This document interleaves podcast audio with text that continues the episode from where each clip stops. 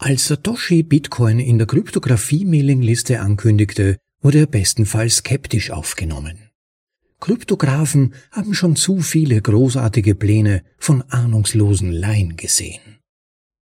Ich lese den besten Bitcoin-Content im Space und übersetze ihn, damit ihr ihn bequem anhören könnt, unterwegs oder daheim. Mein Name ist Rob und das ist eine weitere Episode von bitcoinaudible.de. Die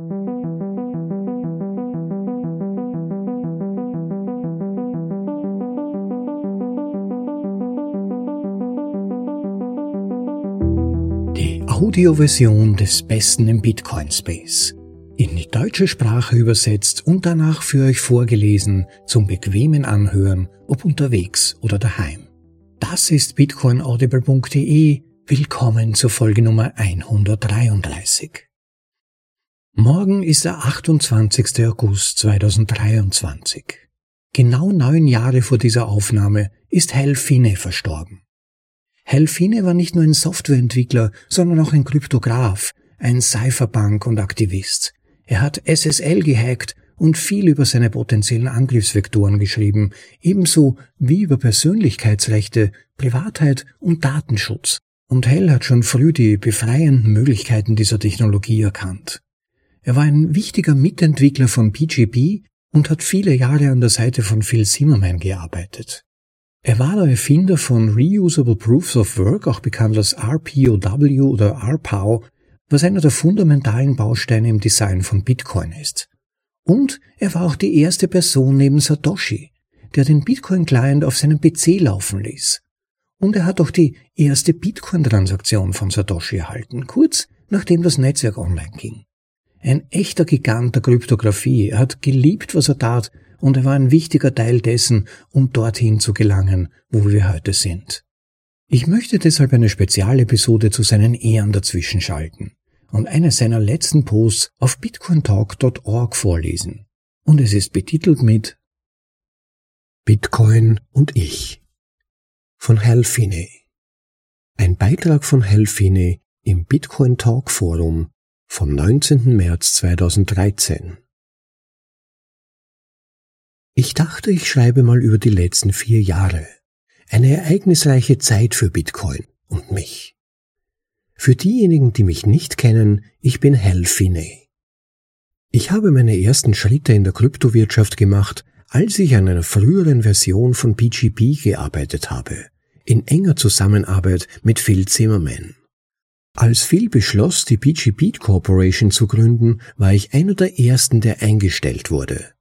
Ich habe bis zu meiner Pensionierung an BGP gearbeitet. Zur gleichen Zeit engagierte ich mich bei den Cypherpunks. Neben anderen Aktivitäten betrieb ich den ersten kryptografisch basierten anonymen Remailer. Spule vor bis Ende 2008 und der Ankündigung von Bitcoin. Ich habe festgestellt, dass kryptografische Graubärte, ich war Mitte 50, dazu neigen, zynisch zu werden. Ich war eher idealistisch. Ich habe Kryptowährungen immer geliebt, das Geheimnisvolle und Paradoxe daran. Als Satoshi Bitcoin auf der Cryptography Mailing List ankündigte, wurde er bestenfalls skeptisch aufgenommen. Kryptographen haben schon zu viele große Pläne von ahnungslosen Laien gesehen. Sie neigen zu einer reflexartigen Reaktion. Ich war positiver eingestellt. Ich hatte mich schon lange für kryptografische Zahlungssysteme interessiert. Außerdem hatte ich das Glück, sowohl Wai Dai als auch Nick Szabo kennenzulernen und mit ihnen ausgiebig zu korrespondieren. Von beiden ist allgemein bekannt, dass sie Ideen entwickelt haben, die mit Bitcoin umgesetzt werden. Ich hatte einen Versuch unternommen, meine eigene auf Arbeitsnachweisen, also Proof of Work basierende Währung namens RPOW, RPOW zu schaffen. Daher fand ich Bitcoin faszinierend. Als Satoshi die erste Version der Software ankündigte, schnappte ich mir sie sofort. Ich glaube, ich war die erste Person neben Satoshi, die Bitcoin laufen ließ. Ich habe den Block 70 oder so gemeint und ich war der Empfänger der ersten Bitcoin-Transaktion, als Satoshi mir zehn Coins als Test schickte. In den nächsten Tagen führte ich eine E-Mail-Konversation mit Satoshi, in der ich hauptsächlich Fehler meldete, die er dann beseitigte. Heute ist die wahre Identität von Satoshi ein Rätsel. Aber damals dachte ich, ich hätte es mit einem jungen Mann japanischer Abstammung zu tun, der sehr intelligent und aufrichtig war. Ich hatte das Glück, im Laufe meines Lebens viele brillante Menschen kennenzulernen, daher erkenne ich die Zeichen. Nach ein paar Tagen lief Bitcoin ziemlich stabil, also ließ ich es laufen. Das war noch Zeiten, als die Schwierigkeit eins war und man Blöcke mit einer CPU finden konnte, nicht einmal mit einer GPU. In den nächsten Tagen habe ich mehrere Blöcke gemeint. Aber ich schaltete es aus, weil mein Computer zu heiß wurde und mich das Lüftergeräusch störte. Im Nachhinein wünschte ich, ich hätte länger durchgehalten, aber andererseits hatte ich außerordentliches Glück, dass ich am Anfang dabei war. Das ist so eine Sache mit dem halbvollen, halbleeren Glas. Das nächste Mal, dass ich von Bitcoin hörte, war Ende 2010, als ich überrascht feststellte, dass es nicht nur weiterging, sondern dass Bitcoins tatsächlich einen Geldwert hatten. Ich entstaubte mein altes Portemonnaie und war erleichtert, als ich feststellte, dass meine Bitcoins noch da waren.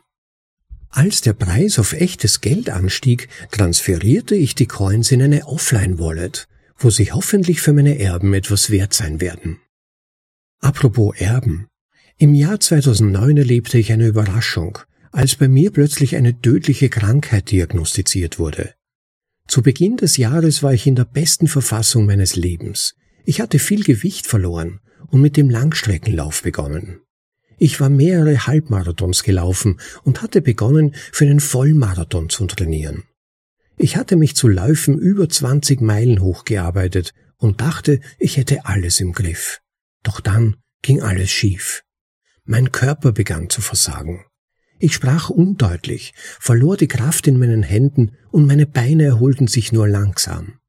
Im August 2009 erhielt ich die Diagnose ALS, auch Lou Gehrig-Krankheit genannt, nach dem berühmten Baseballspieler, der daran erkrankt war. ALS ist eine Krankheit, die Motoneuronen abtötet, die Signale vom Gehirn an die Muskeln weiterleiten. Sie verursacht zunächst Schwäche, und dann allmählich zunehmende Lähmungen. Die Krankheit verläuft in der Regel innerhalb von zwei bis fünf Jahren tödlich.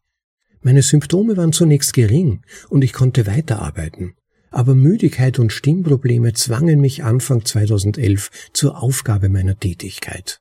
Seitdem ist die Krankheit unaufhaltsam fortgeschritten. Heute bin ich praktisch gelähmt. Ich werde über einen Schlauch ernährt und meine Atmung wird durch einen weiteren Schlauch unterstützt.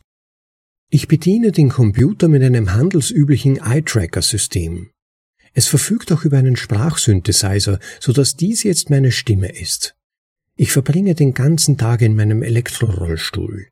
Ich habe eine Schnittstelle mit einem Arduino entwickelt, so dass ich die Position meines Rollstuhls mit meinen Augen einstellen kann. Es war eine Umstellung, aber mein Leben ist nicht allzu schlimm.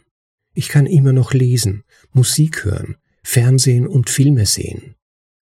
Vor kurzem habe ich entdeckt, dass ich sogar Code schreiben kann. Es geht sehr langsam, wahrscheinlich 50 mal langsamer als vorher, aber ich liebe das Programmieren immer noch und es gibt mir Ziele.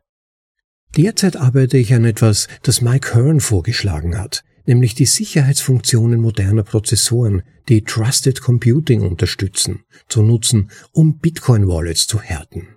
Es ist fast fertig zur Veröffentlichung. Ich muss nur noch die Dokumentation erstellen.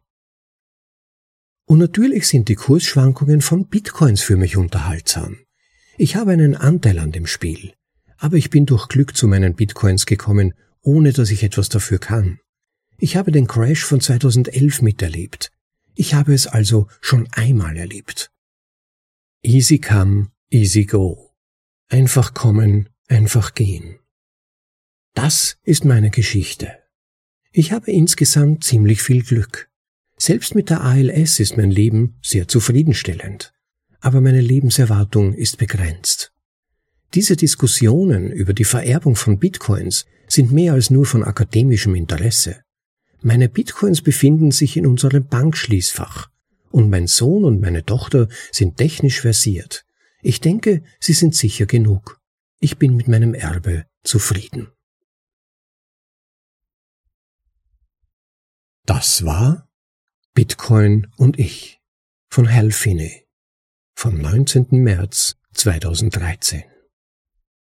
Danke, Hal Finney. Ein bewegender Text, wenn man von der Krankheit liest, aber auch von Hells Kontakten mit Satoshi. Hell ist ein wenig mehr als einem Jahr nach dem Verfassen dieses Posts verstorben, am 28.08.2014. Was viele nicht wissen, weil sie es Adam Back zuschreiben, es war Hal Finne, der im Jahr 2014 das erste verwendbare POW, also Proof of Work System, vor Bitcoin entwickelte.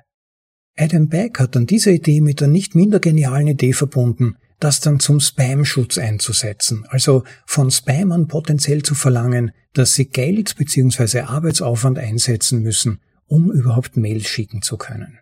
Also quasi die erste reale Anwendungsmöglichkeit von Proof of Work zu dieser Zeit. Und Helfine war auch ein Mitentwickler eines der ersten Remailer, also eines Tools, mit dem sich die Identität von Absendern von E-Mails verschleiern lassen. Also man sieht, wie wichtig ihm Privatheit und Anonymität immer schon waren und Teil seines Denkens waren, das eigentlich seine gesamte berufliche Laufbahn nebenher begleitet hat und ebenso wie Satoshi war er einer der Cypherpunks, der in der Cryptography Mailing List damals schrieb. Was vielen von euch nicht so bekannt sein dürfte, ist, dass Helfine vermutlich der erste Bitcoiner war, der das Opfer von Kryptoerpressung bzw. Bitcoin-Erpressung wurde. Man hat ihm damals Sondereinsatztrupps der Polizei ins Haus geschickt und wollte ihn erpressen, ihm die Bitcoins zu geben, die er noch hatte. Tatsächlich hatte er aber nach den hohen Ausgaben für seine Spitalsaufenthalte und gesundheitlichen Behandlungen kaum mehr Geld übrig, bevor er verstarb. Und verstorben ist er schließlich in Phoenix, Arizona am 28. August 2014 als Ergebnis der Komplikationen rund um seine Erkrankung ALS und bemerkenswertes Detail, sein Körper wurde eingefroren was natürlich zu vielen Spekulationen Anlass gab, was passieren würde, wenn Helfini tatsächlich Satoshi Nakamoto wäre und dann eines Tages womöglich aufwacht und Zugriff auf seine großen Wallets wieder bekommen würde. Aber darüber dann im Anschluss noch weiter zu spekulieren, möchte ich eurer Fantasie überlassen und möchte es an dieser Stelle mal abrunden möchte ich noch herzlich ersuchen, den Like-Button zu klicken, den Podcast insbesondere auch auf YouTube zu abonnieren und unsere Vorlesungen auch sonst fleißig weiter zu empfehlen, sodass möglichst viele Leute fundierte Informationen und allgemein das Beste, was in Artikelform im Bitcoin Space zu finden ist, in deutscher Sprache vorgelesen bekommen können. Das wäre sehr nett, wenn ihr den Podcast weiterempfehlt und last but not least, bitte auch das Value for Value Prinzip nicht vergessen. Wer will, dass der Podcast weiterlebt, dass die Vorlesungen weiter an euch geliefert werden, der schickt bitte Sites, und zwar so viele es geht. Value for Value, das bedeutet, wenn ihr Wert erfahrt durch die Vorlesungen, dann bitte gebt auch Wert zurück. Eine Möglichkeit dazu habt ihr im Text unterhalb des Podcasts in der Podcast-Beschreibung, aber auch auf unserer Website bitcoinaudible.de, wo es nebenbei erwähnt auch noch viele weitere Vorlesungen gibt, die euch interessieren könnten. Für heute damit mal Schluss. Ich halte es kompakt heute. Habt noch einen schönen Tag, genießt das Leben und bis zum nächsten Mal. Ciao, euer Rob.